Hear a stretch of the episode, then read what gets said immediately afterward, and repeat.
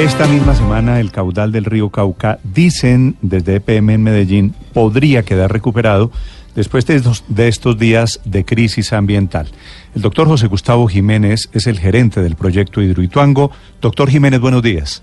Muy buenos días, don Néstor, ¿cómo ha estado? ¿Dónde está usted en este momento, doctor Jiménez? Aquí en la oficina. ¿En la oficina en Medellín o en Ituango? No, aquí en Medellín, porque enseguida debemos de viajar a Bogotá a una reunión con la ANLA. Sí. ¿Para lo de las sanciones? Seguramente se tocarán varios de esos temas, sí, señor. Sí.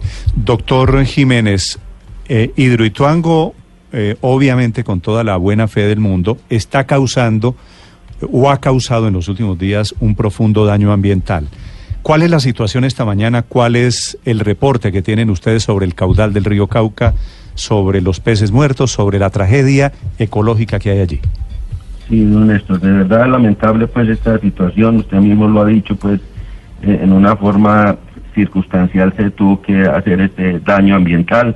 Esta mañana, como buena noticia, sí podemos decir que ya se está entregando un caudal por el, eh, por el vertedero de 351.28 metros cúbicos y se espera pues que en el transcurso de mañana, más tardar el miércoles, estén entregando los 450 500 metros metros cúbicos que ya entregue el caudal del río ya en forma natural.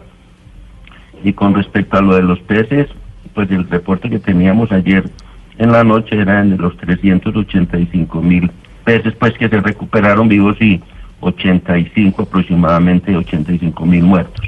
Sí.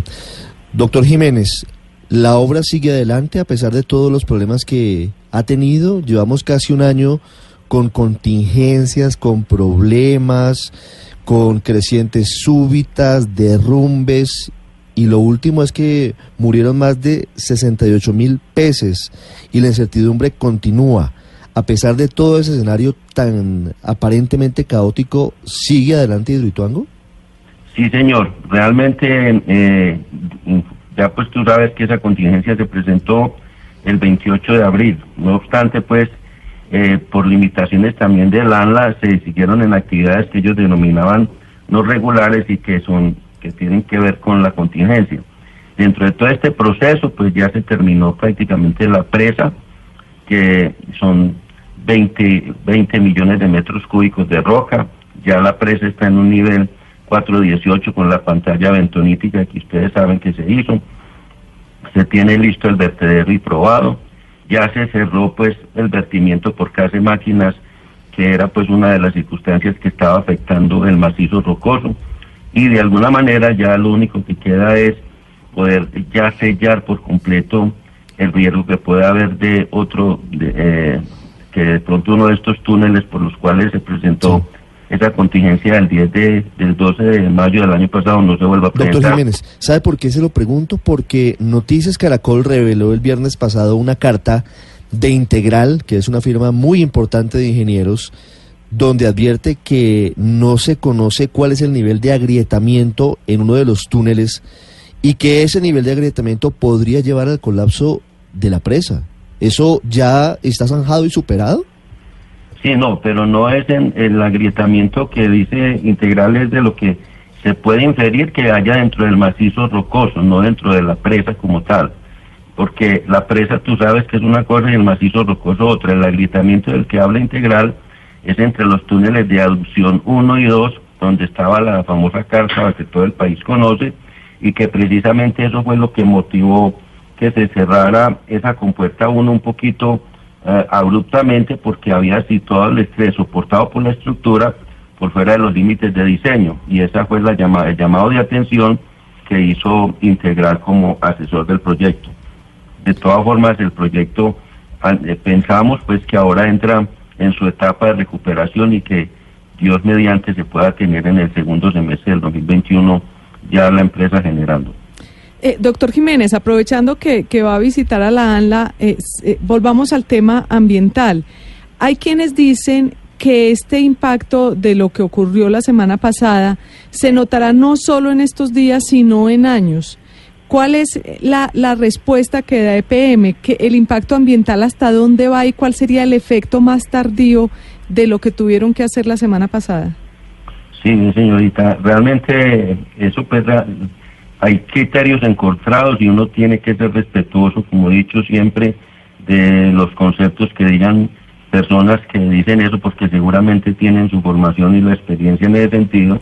Lo que sí se ha hecho es que realmente lo que hicimos la semana anterior se hizo con toda la disposición de mitigar, compensar y controlar el riesgo eh, de esta calamidad que se presentó con el medio ambiente, como usted bien sabe, con los pescadores artesanales, con toda la disposición que se hizo de salud, con toda la disposición que se hizo de entregar agua y que y lo que se pretende es que o lo que se dice es que a futuro el río no volverá a ser el mismo. tenemos otros conceptos que dicen lo contrario, porque de todas formas el río hoy está entrando desde donde viene y donde siempre ha sido y que antes, pues de alguna manera, dentro de toda esta situación neurálgica. Doctor Jiménez. Sí. ¿Qué, ¿Qué conceptos tienen ustedes de que el río Cauca volverá a ser lo que era? Se tiene el concepto de que sí va a ser lo mismo porque el río... ¿Pero quién? ¿Quién dice que volverá a ser lo mismo, doctor Jiménez? Los especialistas de empresas públicas de Medellín y algunos asesores que tiene la empresa en ese sentido. Es decir, que la tragedia tiene un efecto temporal. Sí, señor, así es don Néstor, porque realmente, eh, infortunadamente, se tuvo que hacer esto precisamente para la protección de la vida, porque de no haberse hecho, pues precisamente había unos riesgos de que de pronto se presentara alguna situación con el macizo rocoso y se afectara la vida. Eso sí era irreversible, en cambio, esta situación, que es muy lamentable, sí puede ser reversible. En este caso, doctor Jiménez, usted como gerente de Hidroituango, ¿qué reporte tiene del estado de casa de máquinas? ¿Hasta dónde ya han podido inspeccionar ese que es el corazón del proyecto? Sí, señorita, yo no sé si ustedes han visto por ahí de pronto algunas imágenes que se pudieron hacer a través pues, de una cámara que se eh, filtró a través de uno de los respiraderos que se habían hecho y se encontró pues que por fortuna la cava está intacta. Mientras la cava está intacta, hay toda la posibilidad de recuperación de la casa de máquinas, que es el corazón del proyecto.